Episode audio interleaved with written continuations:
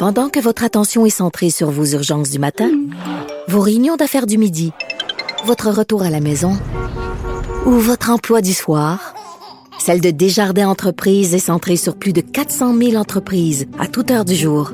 Grâce à notre connaissance des secteurs d'activité et à notre accompagnement spécialisé, nous aidons les entrepreneurs à relever chaque défi pour qu'ils puissent rester centrés sur ce qui compte, le développement de leur entreprise.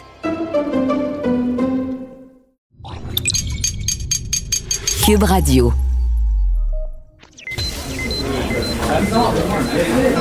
Silence Veuillez vous lever.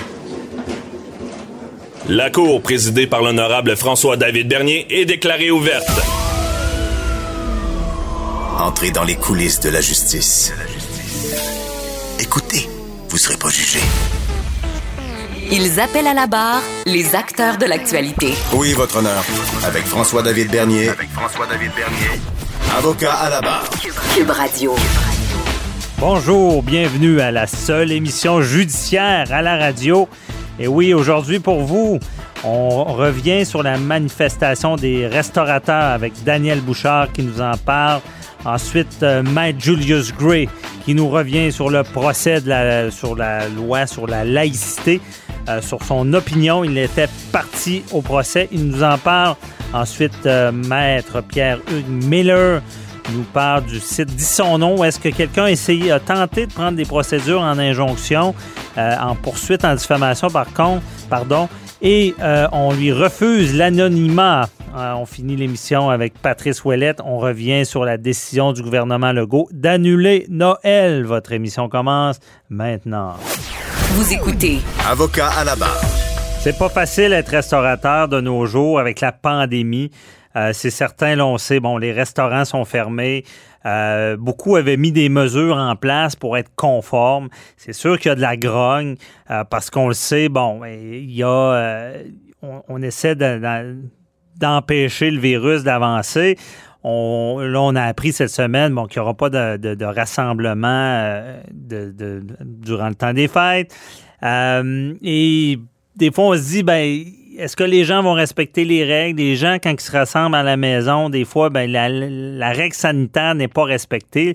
Les restaurateurs, ce qu'ils disent, c'est qu'eux ont, ce, ce pouvoir-là de contrôler. Donc, ça pourrait peut-être être une solution, les restaurateurs. Et oui, des fois, on dit, ben, c'est peut-être comme une, la, brebis sacrifiée parce que, bon, on dit c'est pour le bien-être de tout le monde, la santé publique, on ferme les restos, mais il y en a qui survivront pas. ils vont faire faillite, ils vont tout perdre c'est pas rien. En affaires, faire faillite euh, la compagnie, personnellement, ça affecte la famille. Il y a des gens qui peuvent être détruits. Et euh, cette semaine, on a vu euh, une manifestation des restaurateurs de Québec qui ont dit vouloir réouvrir leurs portes le 10 décembre, du 10 décembre au 10 janvier. Et on, en parle avec l'organisateur de la manifestation. Euh, qui, euh, qui est de Antidote Média, Daniel Bouchard, qui est avec nous. Bonjour. Bonjour, M. Bernier, ça va bien? Ça va bien. Donc, euh, est-ce que on a vu la manifestation avec des restaurateurs? Est-ce que vous allez mettre à exécution ce que vous avez dit d'ouvrir à partir du 10 décembre les restaurants? Ben, ben, le but, en réalité, c'est d'amener une solution au gouvernement. C'est pas de mettre à exécution d'ouvrir. On n'a jamais dit que on ouvrait sans leur permission. Là. Là-dessus, c'est sûr que c'est pas ça qui va arriver. Là. Nous, ce qu'on disait au gouvernement, c'est que si on est capable d'ouvrir du 10 décembre au 10 janvier euh, dans des endroits sécuritaires, comme vous savez, avec la MAPAC, euh, M. Bernier, euh, on est des endroits extrêmement sécuritaires depuis plusieurs années. On a des rythmes sanitaires, extrêmement euh, sévères. dire sévères. ben, tu sais, je veux dire, n'importe quel restaurateur veut que ses clients, il n'y ait pas de problème avec ses clients. Tu sais, c'est notre bébé, notre restaurant. On veut pas rendre nos clients malades. C'est la mhm. base de tout ça. C'est que, tu sais, puis cet été, je me promenais au mois de juin, juillet, août, avec des services qui avaient un masque, avec euh, des visières, puis que les madames étaient contentes d'être là, lavaient les tables, puis ils étaient contentes de voir les clients. C'est notre day-to-day, mais dernier. Là. Mhm. Là-dessus, euh, c'est notre vie. Ça fait que nous, ce qu'on dit au gouvernement, c'est qu'est-ce que vous penseriez de nous amener des solutions, qu'on s'assoie avec vous, qu'on trouve des solutions ensemble. On est des hommes d'affaires euh, à base, on a des défis journaliers à tous les jours. On a des problèmes à régler à tous les jours. On travaille des 70-80 heures.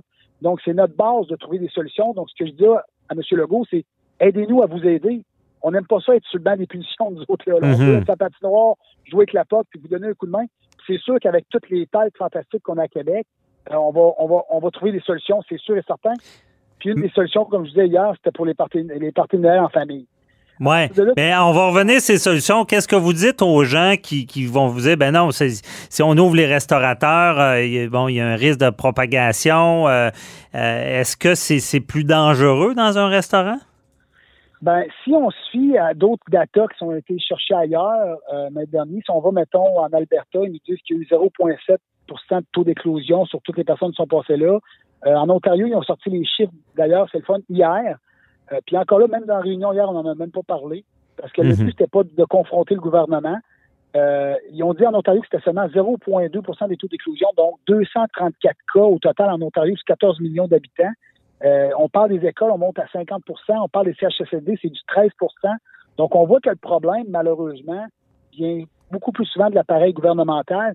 Puis pourtant, on traite probablement autant de clients si c'est pas dix fois plus de clients en restauration que l'appareil gouvernemental. Parce que quand on est restaurateur, moi, moi je serais fâché de voir euh, les centres d'achat, parce qu'on a vu le Black Friday. Euh, moi, j'ai été témoin de ça, j'en ai parlé. Bon, à Québec, il y a un événement qui est annulé, le marché allemand de Noël, mais on a fait les jardins de, Noël, euh, du marché, pas du marché, mais les, jardins de Noël allemands. Et j'ai assisté à des, attroupements de personnes sans masque et, euh, et tout ça. Est-ce que, est-ce que vous pensez qu'il y a un problème là, dans cette répartition-là? Moi, ce que je pense, malheureusement, pas encore là, je ne veux pas casser du sucre sur, euh, sur des beaux événements comme ça, mais tu sais, comme M. Paradis qui avait son salon des, des exposants en ce moment, qui était en même temps que ça, voit ce genre de situation, des artisans, excusez-moi, mm voient ce genre de situation-là, euh, puis ça y fait mal. Là.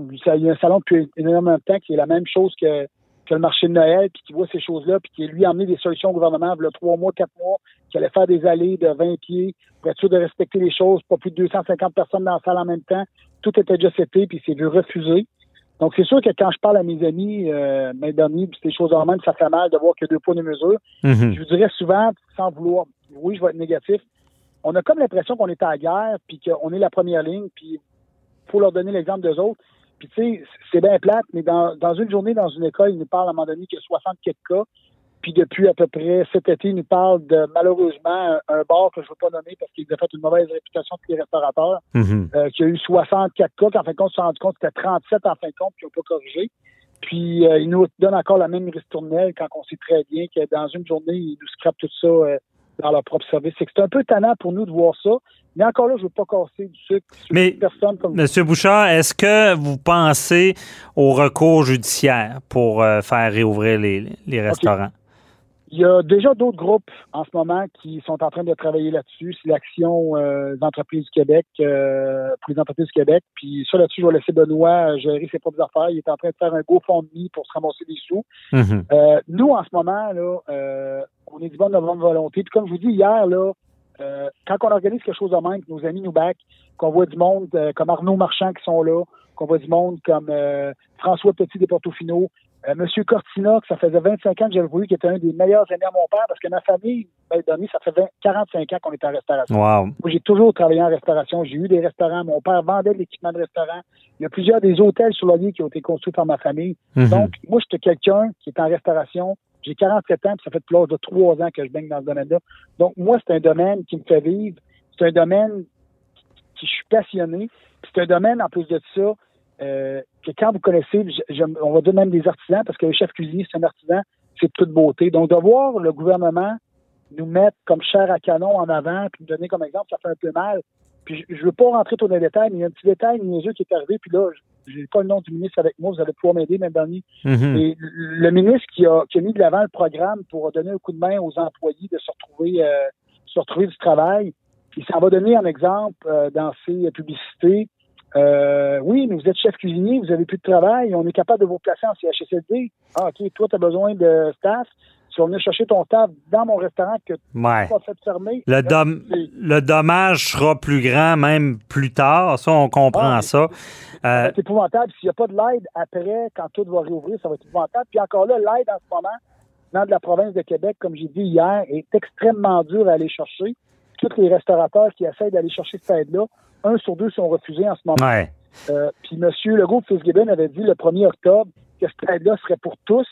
J'ai des amis qui ont ouvert des restaurants dans la dernière année, dont un qui a ramassé un restaurant au mois de février et il s'est fait refuser à cause que c'était dans la dernière année. Là. Ah non, c'est ça. C'est clair que on, pour ceux qui vont dire ça n'a pas d'allure réouvrir, euh, il y a le danger du virus. Est-ce que c'est bien géré? C'est une question. C'est sûr que les restaurateurs sont sacrifiés pour la santé, puis il faudrait que cette aide-là soit concrète, euh, même plus élevée. Mais euh, allons-y dans, une portion plus positive. Ce que j'ai compris de votre discours, c'est que vous pourriez être la solution. Parce que là, on a appris du, du gouvernement Legault, Noël, il n'y en aura pas. Euh, la situation ne le permet pas, mais peut-être que les restaurants pourraient être une solution? Oui, c'est ça. Ben, hier, lors d'un rassemblement, comme je disais, on a interpellé plusieurs politiciens, euh, interpellé Mme Guilbeault avec qui je travaille en restauration pendant trois ans de temps. On a interpellé euh, M. Pascal Bérubé, on a interpellé par la suite Catherine Dorion. On a interpellé le ministre, là je suis pas fin, au libéral qui s'occupe des petites entreprises à Montréal, M. Mina, je crois. Hum. Euh, puis après le beau speech qu'on a fait, on a eu une belle surprise d'avoir M. Bérubé sortir dehors pour nous appuyer. Donc, je veux remercier M. Bérubé de son appui. On mhm. l'apprécie beaucoup. Puis je vais vous parler en même temps de. C'est quoi, c'est quoi votre demande là-dessus? Pourquoi ça serait une solution? Ben, c'était pas une demande. Je, vais vous lire un peu ce qu'on a dit hier. C'est euh, maintenant une belle solution pour terminer. Car je me le permets, le 26 novembre dernier, vous avez mentionné lors de votre allocution que si les gens avaient des solutions, vous les apportez. Mhm. Alors nous voici. On sait pertinemment en ce moment, vous jonglez avec une patate chaude, avec les parties de Noël en famille, et que vous voulez probablement même les annuler. En ce moment-là, il n'était pas encore annulé ouais. dernier. Nous sommes donc, j'avais un peu prévu le coup d'avance. Nous avons 300 000 places assises au Québec qui respectent les protocoles sanitaires. Comme vous savez, la MAPAC, la MAPAC est extrêmement rigoureuse. Nous sommes donc habitués d'opérer dans un cadre sanitaire de stabilité contrôlé de manière très sérieuse. Pour nous, de s'ajuster à un nouveau contexte sanitaire, c'est naturel et c'est une continuité à ce qu'on fait déjà. De plus, nous sommes capables de vous fournir des listes de personnes sur place à chaque heure et ainsi aider la santé publique. En mhm. cas d'éclosion, vous serez donc capable de réagir très rapidement. Il s'agit donc d'une solution efficace et qui en même temps aidera les commerces qui l'ont eu extrêmement difficile dernièrement. Laissez-nous ouvrir du 10 décembre au 10 janvier, s'il vous plaît. Croyez-moi, les entrepreneurs vous aideront à assurer le contrôle du temps des fêtes et retireront le fardeau aux policiers qui n'auront certainement pas le goût d'intervenir dans le temps des fêtes avec des familles qui ne sont pas vues depuis longtemps. Par mhm. la suite, vous pourrez prendre une décision avec le data recueilli pour la continuité à partir du 11 janvier, bien sûr. Les salles de restaurants sont la solution gagnante pour vous, M. Legault, pour les familles ainsi que pour les commerçants de toutes les villes au Québec qui ont été durement touchés dans le Bon, c'est, M. Bouchard, il ne reste pas beaucoup de temps.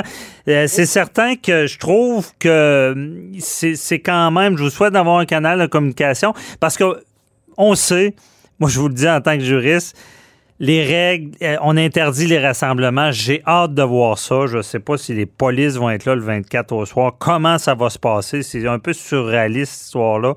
Et j'avoue que votre moi, je suis de ceux qui veulent être prudents avec la COVID, mais avoir des centres d'achat ouverts, des places ouvertes, j'avoue que ça pourrait être une solution concrète qui ferait que, ben, parce qu'à la maison, les gens respectent pas l'alcool entre là-dedans. Peut-être avec des restaurateurs qui sont avisés, qui, qui, qui ben, font respecter les, règles. Les salles de bain, M. Bernier. Imaginez-vous juste les salles de bain dans une maison comparativement dans un C'est ça. Que ça peut être?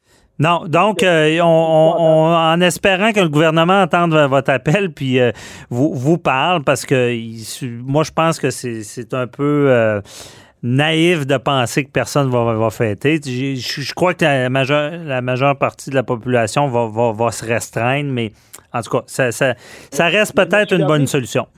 Juste en finissant, je sais que ça, ça finit rapidement, mais oui.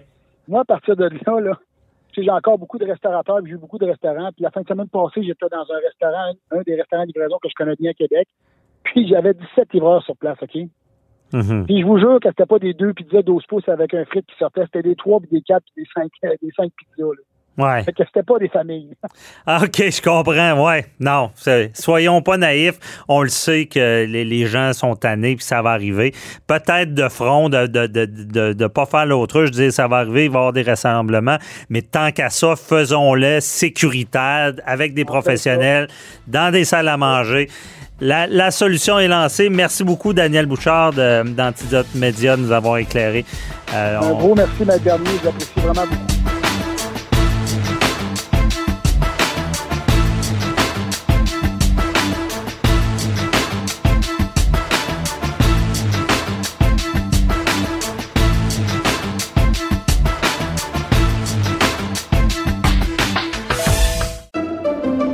Pendant que votre attention est centrée sur cette voix qui vous parle ici, ou encore là, tout près ici, très loin là-bas, ou même très, très loin, Celle de Desjardins Entreprises est centrée sur plus de 400 000 entreprises partout autour de vous. Depuis plus de 120 ans, nos équipes dédiées accompagnent les entrepreneurs d'ici à chaque étape pour qu'ils puissent rester centrés sur ce qui compte, la croissance de leur entreprise.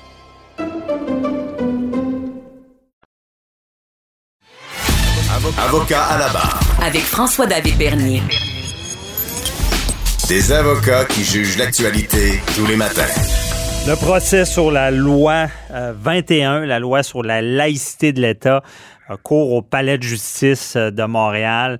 Euh, gros débat, on entend des versions sur est-ce que cette loi-là porte atteinte aux droits et libertés? Bon, il y a eu des témoignages d'intervenants, des avocats, des partis euh, il y avait une, enseignante qui disait ben, qu'elle était brimée dans ses droits, qu'elle ne pourrait plus travailler, que c'était une atteinte directe aux droits et libertés personnelles.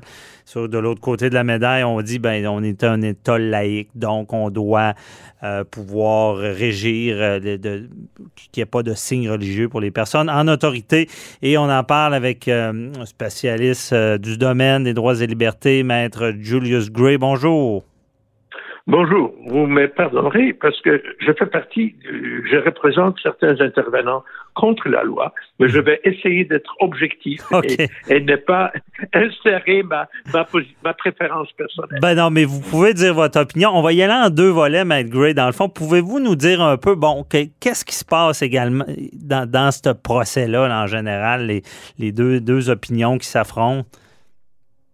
Ben, il y a d'une part la charte qui, qui, clairement s'applique à ce genre de choses, sauf que la charte contient la clause d'un obstant, que certaines choses peuvent être exemptées de l'application de la charte, puis le gouvernement l'a exempté.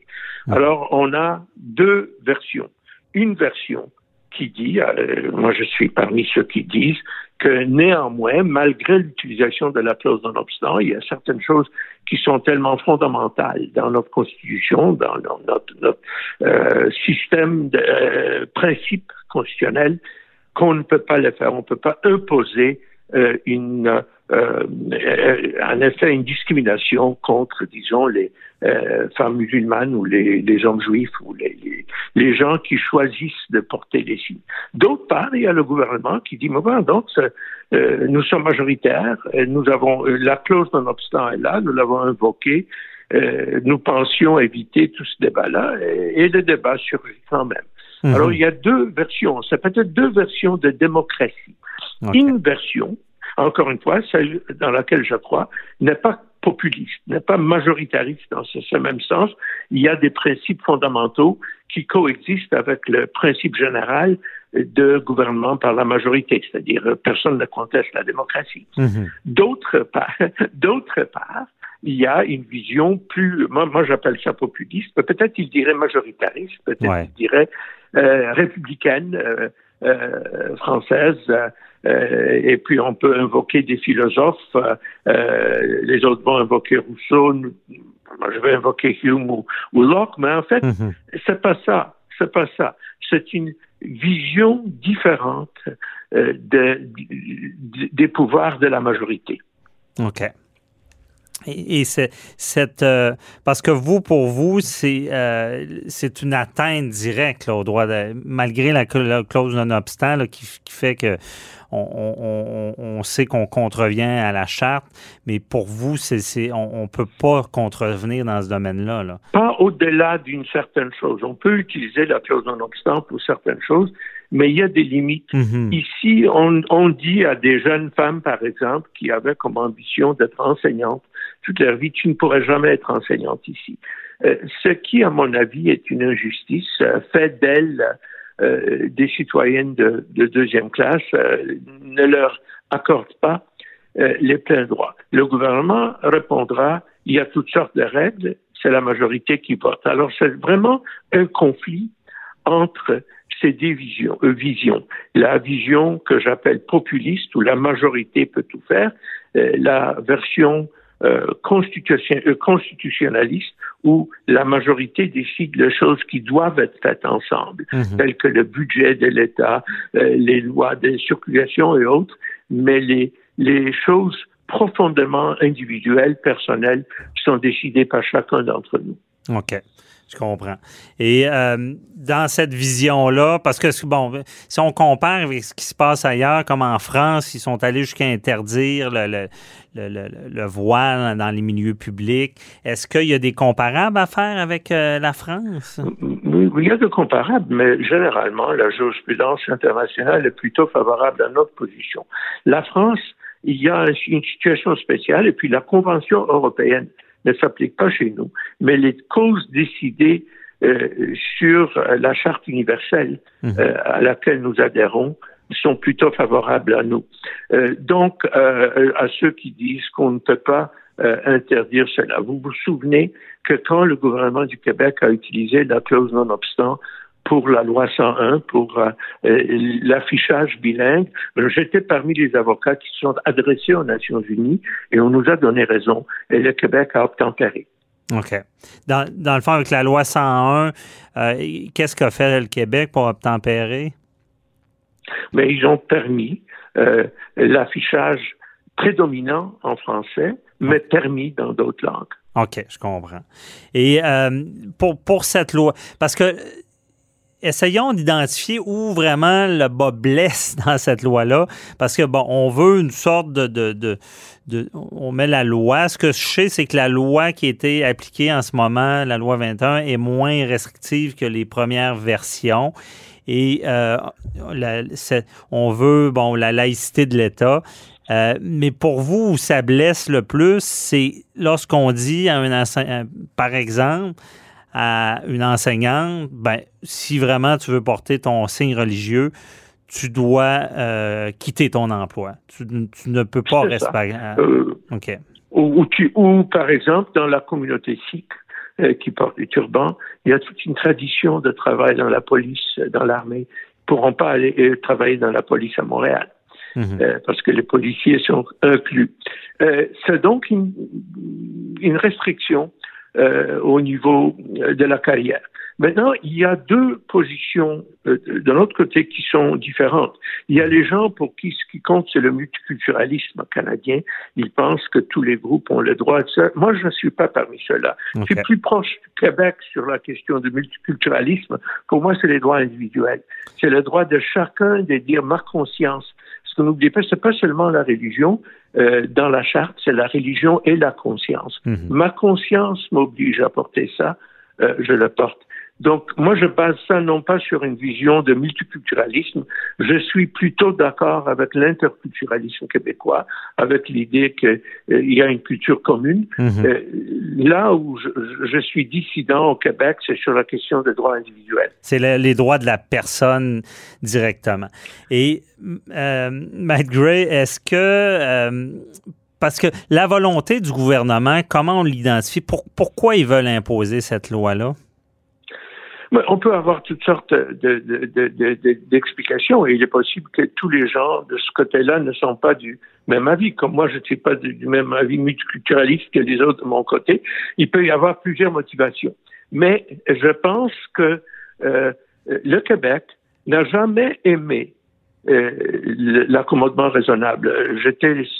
J'avais ma, cause euh, très connue sur le Kirpan où j'ai gagné. Et les gens me disaient partout, maître, comment avez-vous pu un, couteau à l'école? C'est une, vraiment une chose qui euh, n'est pas populaire ici. Mm-hmm. Et elle est beaucoup plus facilement euh, avalée en Ontario. Hein, ou, en ouais. britannique. Je sais mais, pas pourquoi. Mais qu'est-ce qu'on craint? Qu'est-ce qu'on craint comme, tu sais, je veux dire, on met beaucoup d'énergie. C'est quoi la crainte du gouvernement de vouloir uniformiser tout ça? C'est que tout d'un coup, les religions prennent trop de place ou? Ben, que, les Québécois veulent avoir un État. Euh, l'explication donnée par certains, c'est que le Québec a été tellement euh, dominé par euh, le cléricalisme au 19e siècle et au début du 20e qu'il s'est révolté et que le Québec vraiment veut un État où la religion est une question privée. Moi, je crois que la religion est une question privée, mais je ne pense pas qu'on peut empêcher les autres de, l'exprimer. Euh, le, euh, mais, mais c'est une explication qui a été donnée. Euh, une autre explication euh, qui a été donnée, c'est tout simplement euh, que le Québec, ça fait partie d'un certain nationalisme culturel. les gens sont ensemble.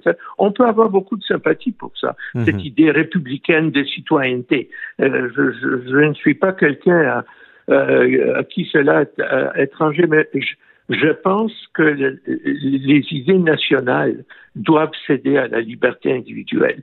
Mmh. Et c'est ça, pour moi, c'est une bataille entre la liberté individuelle et les buts du gouvernement qui peuvent être bons, qui peuvent être mauvais et qui peuvent ne pas être les mêmes pour chaque membre du gouvernement. Oui, c'est un peu une crise, euh, une peur d'identité, en tout cas, ce que je peux en comprendre en surface très humblement.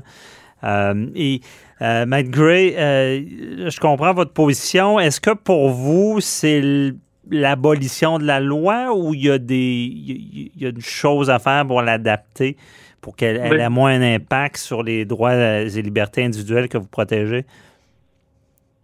Ça, c'est une question juridique intéressante. Normalement, le principe est que lorsqu'une partie d'une loi n'est pas valide, on n'essaye pas de tailler la loi valide, à moins qu'il soit absolument clair que le gouvernement aurait légiféré de la même façon sans cet article-là.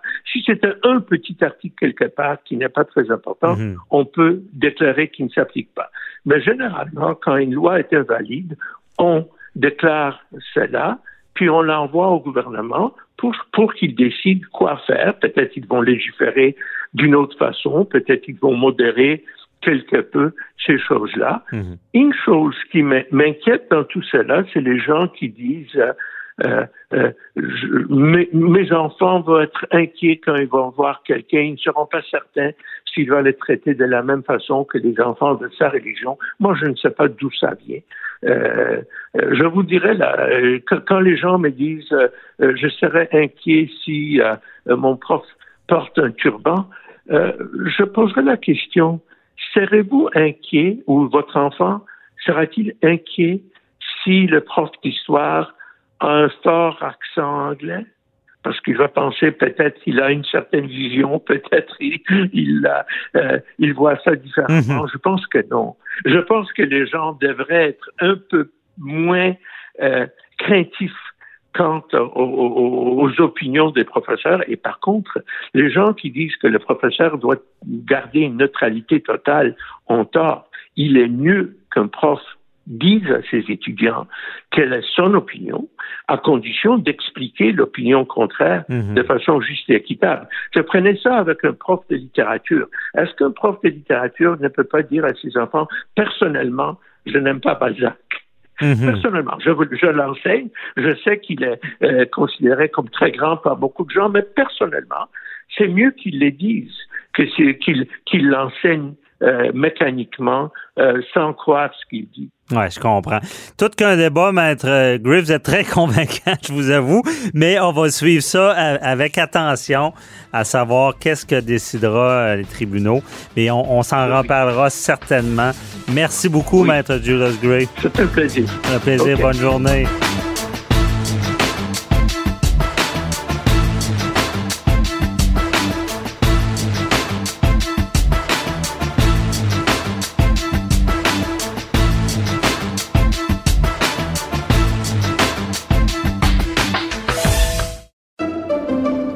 Pendant que votre attention est centrée sur cette voix qui vous parle ici, ou encore là, tout près ici, très loin là-bas, ou même très, très loin, Celle de Desjardins Entreprises est centrée sur plus de 400 000 entreprises partout autour de vous. Depuis plus de 120 ans, nos équipes dédiées accompagnent les entrepreneurs d'ici à chaque étape pour qu'ils puissent rester centrés sur ce qui compte, la croissance de leur entreprise.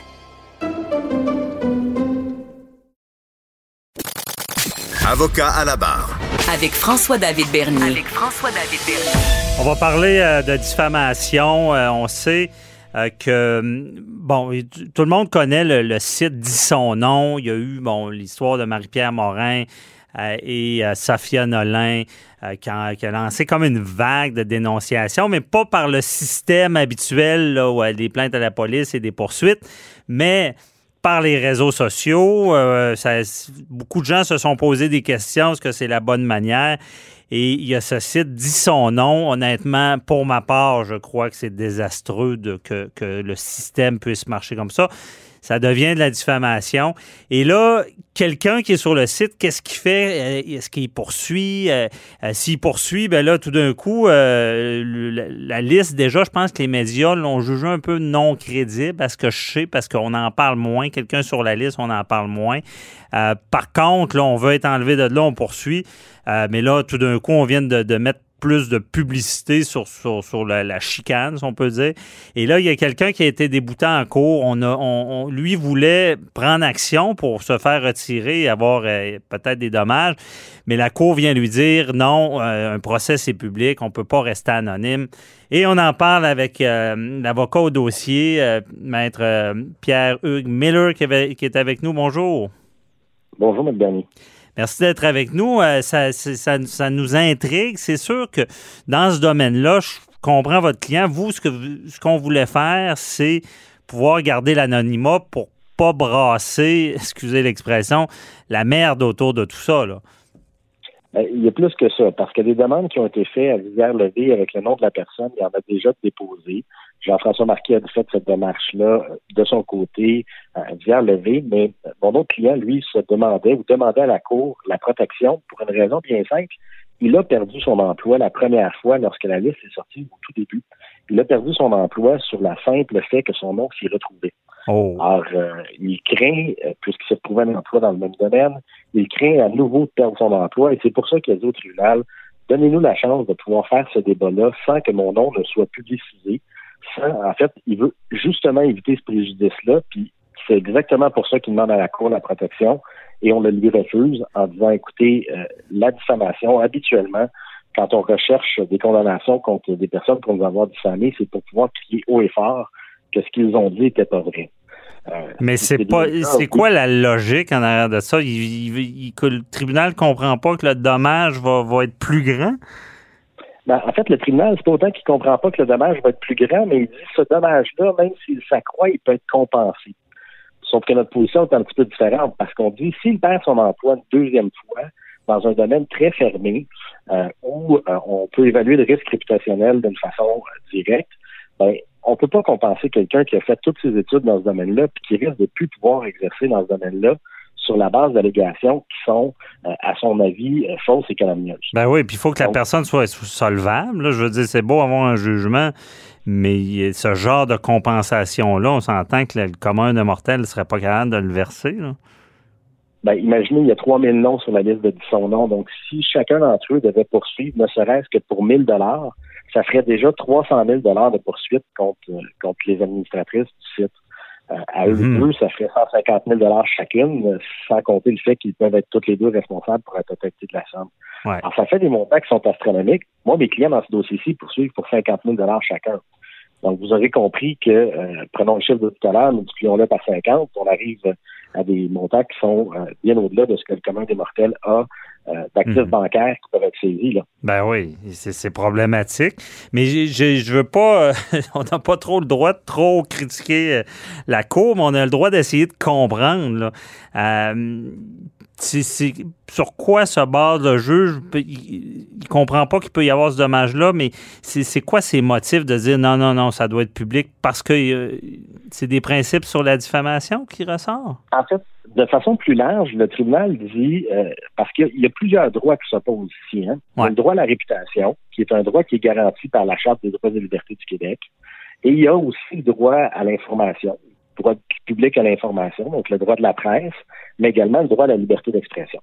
Alors, le tribunal met en, opposition ces droits-là, et à mon sens, l'endroit où, le tribunal euh, fait erreur, c'est lorsqu'il dit euh, il faut les mettre sur des, non pas sur des pieds d'égalité, parce que le droit à la réputation, c'est un droit individuel, par opposition au droit du public à l'information, qui est un droit général, donc mhm. accessible à tout le monde.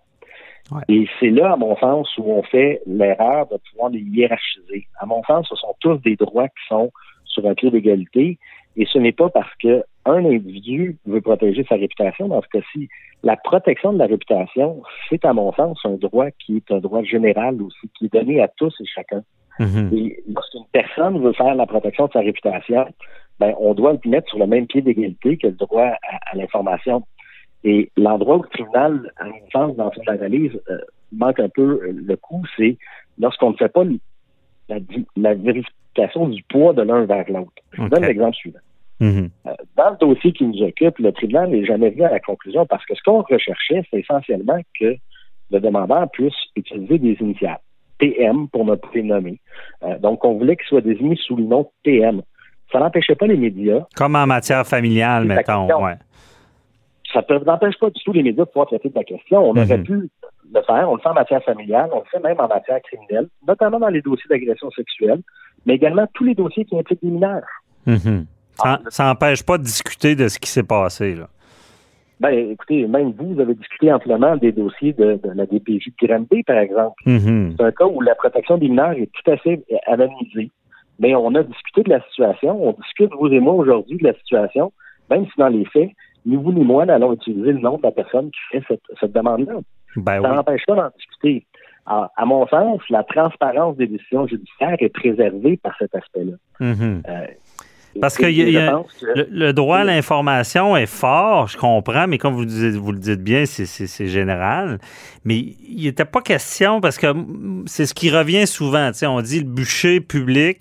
Euh, les gens ont le droit à la sécurité, à la vie, c'est très important, mais on, quand on analyse l'être humain un peu là, de nos jours, surtout avec les médias sociaux, on peut dire que la dignité d'une personne fait partie de son être. Puis quand on atteint à ça, on atteint, c'est une, atteinte qui est grave vis-à-vis d'une personne, qui peut faire qu'une personne, tout le reste de sa vie, va en garder des séquelles importantes.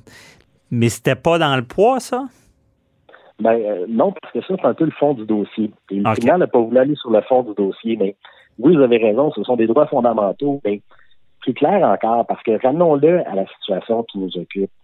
Lorsqu'une personne est accusée au criminel d'un crime de nature sexuelle ou n'importe quel autre crime, la jurisprudence a fait en sorte que la personne sait ce dont on l'accuse, connaît les chefs d'accusation, connaît qui est la personne qui l'accuse, c'est surtout les faits qu'on lui reproche. Mm-hmm.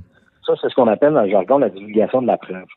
Dans le dossier qui nous occupe, il n'y en a jamais eu de ça parce que les gens sont ajoutés de la simple dénonciation de quelqu'un qui dit je sais ou j'ai entendu dire que telle personne aurait commis un acte de mhm. sexuellement répréhensible.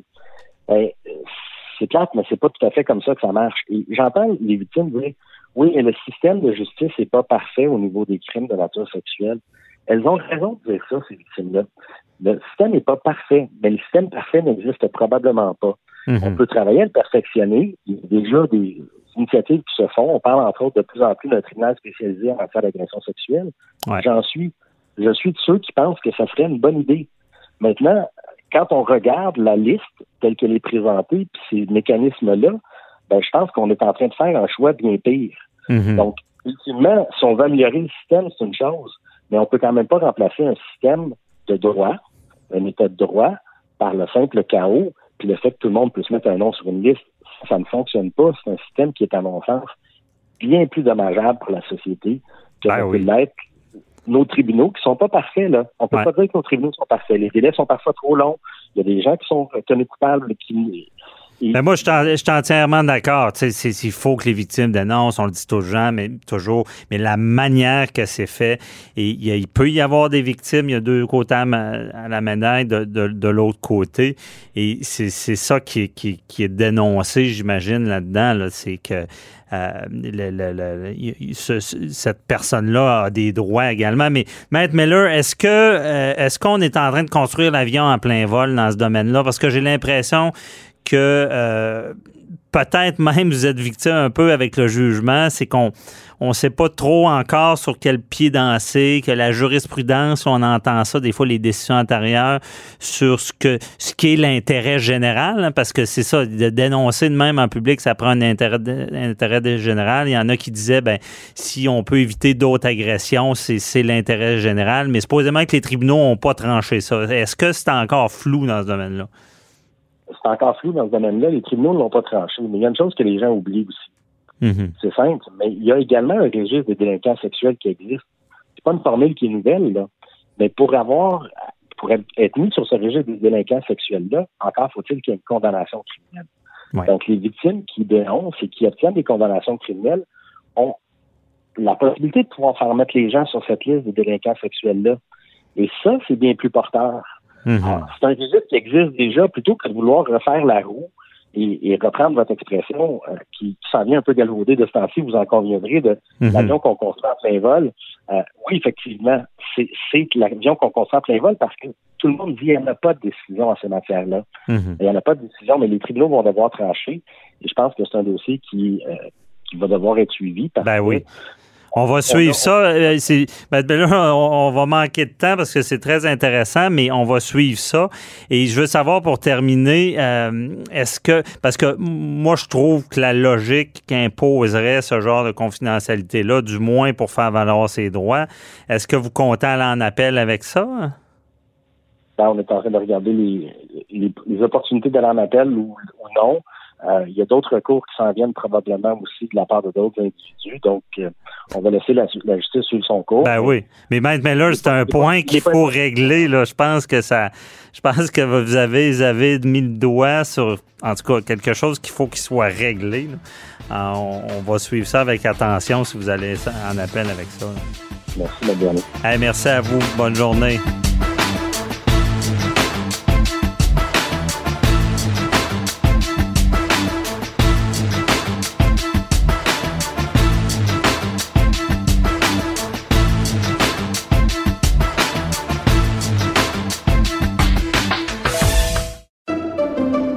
Pendant que votre attention est centrée sur cette voix qui vous parle ici, ou encore là, tout près ici, très loin là-bas, ou même très, très loin, Celle de Desjardins Entreprises est centrée sur plus de 400 000 entreprises partout autour de vous. Depuis plus de 120 ans, nos équipes dédiées accompagnent les entrepreneurs d'ici à chaque étape pour qu'ils puissent rester centrés sur ce qui compte, la croissance de leur entreprise.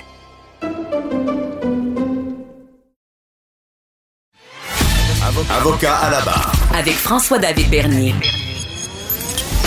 Des avocats qui jugent l'actualité tous les matins. C'est tombé cette semaine. Il n'y aura pas de festivités à Noël et au jour de l'an. Jour de l'an, on le savait.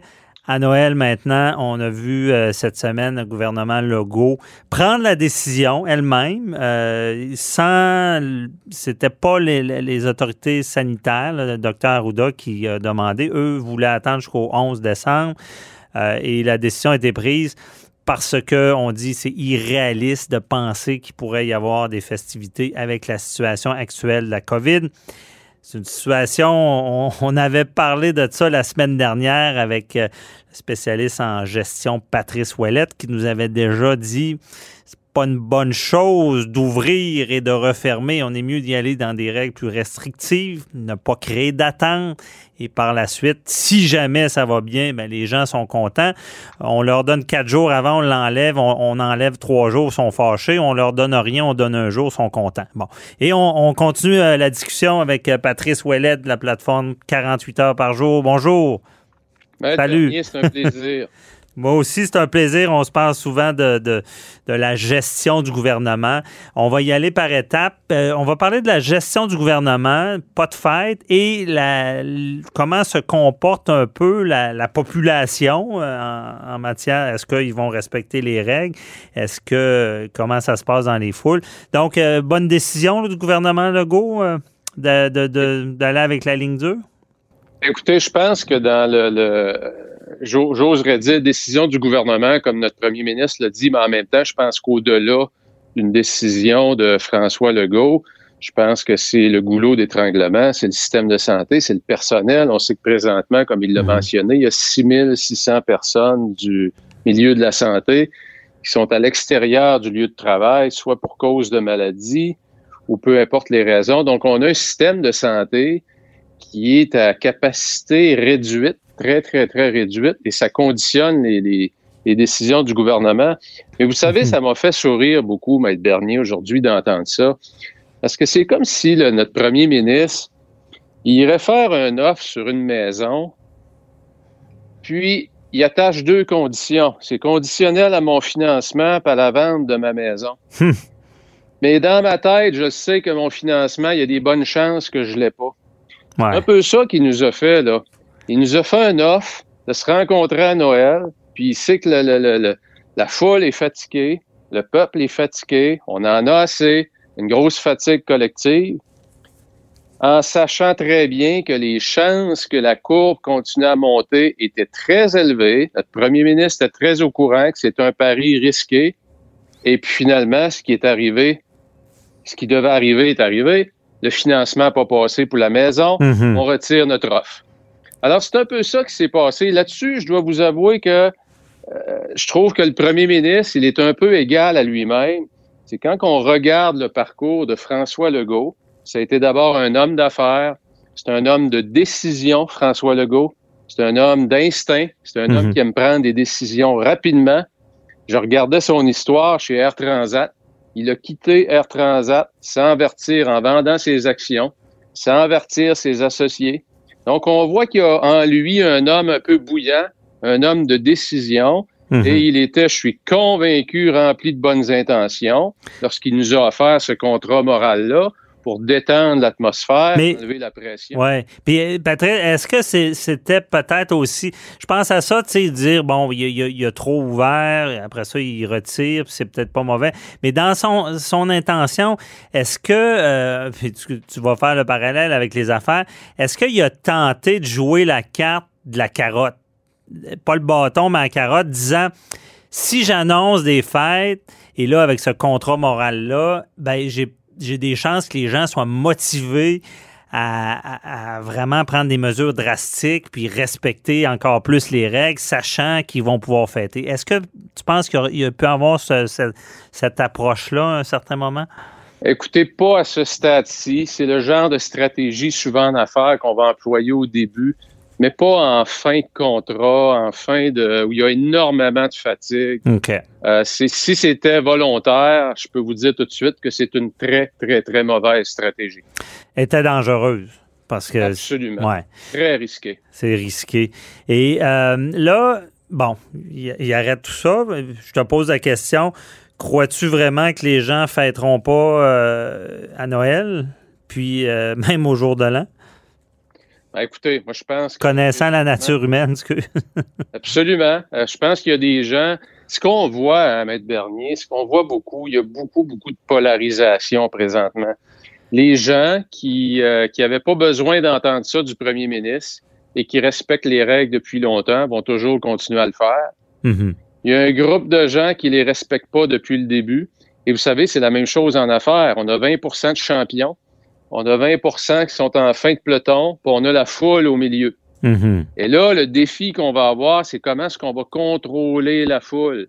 Pas le 20% qui respecte, pas le 20% qui respecte pas, parce qu'ils sont bien positionnés, ces gens-là, aux extrémités. OK. C'est le milieu. Comment est-ce qu'on va contrôler le milieu, là? Mais... Là, il risque d'y avoir des gens qui vont basculer un peu. Les phénomènes de foule qu'on appelle.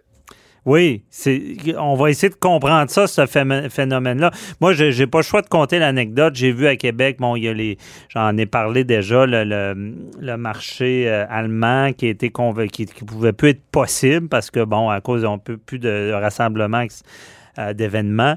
Et euh, la ville a voulu bien faire, a fait un, marché, euh, un jardin de Noël allemand. Bon. Et là, j'ai vu ça sur place. C'est une foule qui est là dans la file. On, a mis obligatoire seulement le, masque. On l'a pas mis obligatoire au début. Ça, ça, ça a fini qu'il y a un attroupement de foule là-bas pas de masque. Là, je me dis, coudon. Puis ça, c'était il y a à peu près deux semaines pendant ce contrat moral-là. Là. Tout le monde s'en foutait, là, ce que j'ai vu. Là. Euh, est-ce que, est-ce que la, quand vous parlez de la, tu parles de la foule du milieu, est-ce qu'elle est là, cette foule-là, a, pu craindre la COVID puis à pas respecter les règles? Ben écoutez, c'est là que les, les c'est vraiment important de voir la psychologie des foules ou quand on regarde en entreprise des grands groupes, comment qu'on peut déraper comme individu des gens parfois qui nous surprennent par leur comportement, parce que dans une foule, il se passe deux grands phénomènes. Il y a la perte de responsabilité de l'individu. Mhm. Et ça, ça va augmenter avec la grosseur de la foule. On a tous pratiquement fait des, euh, des niaiseries, comme on dit, hmm. dans notre jeunesse, quand on était en groupe. Hein? Seul, on n'aurait jamais, jamais fait ça. Et l'autre chose qui arrive en foule, c'est l'universalité qu'on appelle du comportement. C'est qu'on légitimise des comportements délinquants et c'est correct de le faire. Et c'est là, selon moi, qu'il y a des gros risques de dérapage parce que les gens sont fatigués, les gens sont écœurés, mhm. sont au bout du rouleau et le 60 de la foule du Québec, j'ai bien hâte de voir comment est-ce qu'il y en a qui vont réagir.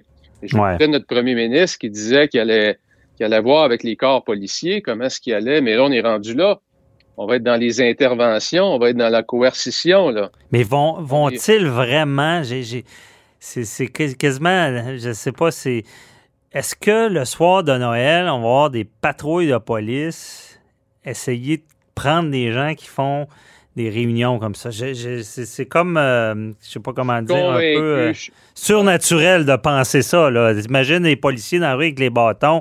Non, rassemblez-vous pas, c'est Noël. Là, c'est sans compter euh, les contestations religieuses qu'il va y avoir, parce que là, on brime un droit religieux. on va, on va-tu voir ça ou? Écoutez, je suis convaincu que non, Maître Bernier. Je pense que ce qu'il va y avoir, c'est peut-être des gens, il y a encore là, qui vont exagérer, qui vont aller dans l'excès, qui vont se mhm. faire déclarer. Les corps policiers vont, vont intervenir dans des endroits où vraiment il y a des excès. Parce que je pense pas qu'il y a aucun corps policier qui, euh, qui, a le goût de faire ça. Non. Euh, eux aussi euh, vivent ce stress-là. Écoutez, je pense qu'il va y avoir une... il devrait y avoir, je pense, de la part du peuple québécois, un bon... ça devrait bien se passer, mais il va y avoir des dérapages, c'est clair. Ouais. Et je m'attends, je m'attends à ce qu'il y ait plus de dérapages au, au jour de l'an. Oui, effectivement. Effectivement, c'est plus euh. calme, euh, Noël, plus familial.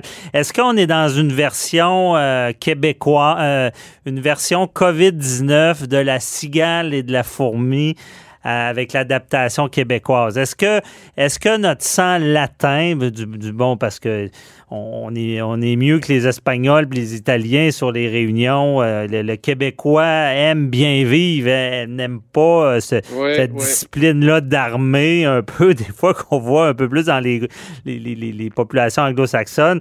Euh, est-ce qu'on on, vit ça, la cigale et la fourmi? On n'a pas tellement envie de, de, de mettre, puis on va payer plus tard. Là. Écoutez, je pense que vous touchez un point tellement important, Maître Bernier. C'est sûr que les Québécois, comme on le dit, on a le sang un peu plus latin. Mhm. Euh, ça va être plus difficile, je pense, de se contrôler. Et comme on le disait aussi, euh, il faut le dire, il y a, il y a une écœurette aiguë dans la population et c'est tout à fait comprenable. Et dans ces moments-là, ben, avec un petit peu d'alcool, hein, c'est là que les dérapages se produisent. Hein? Mm-hmm. Mais euh, oui, effectivement, puis quand on regarde les statistiques aussi au Canada, on voit que notre euh, notre sang latin, euh, ça rend difficile de vivre dans, dans quelque chose de très, très, très structuré pour nous. Hein? Oui, effectivement. On veut pas de la difficulté à se priver pour on est, on est peut-être pas du genre à dire euh, j'ai plus de bon temps, je me prive pour du mieux. On, on aime vivre maintenant. Euh, c'est pas mauvais non plus au jour le jour, puis on, risque de payer pour ça. Mais le gouvernement est venu, euh, disons, je pense qu'il avait comme pas le choix d'être plus sévère parce que s'il permettait ça, je pense qu'il y en a beaucoup qui auraient fêté Noël comme si rien n'était. Ce que je voyais dans l'entourage, les parties se préparaient. Tout le monde va avoir une, une plus grosse gêne, disons, là, avant d'organiser un party. Mais euh, très intéressant, Patrice Ouellette. On va, on va se reparler. Euh, on suit ça d'ici Noël parce que c'est pas fini. Là. On aura euh, des rebondissements. Non, puis du côté gestion, c'est très intéressant de suivre ça et de ce qui se passe un peu dans la tête des gens. Merci, là, bonne journée. Excellent, merci. Bye bye.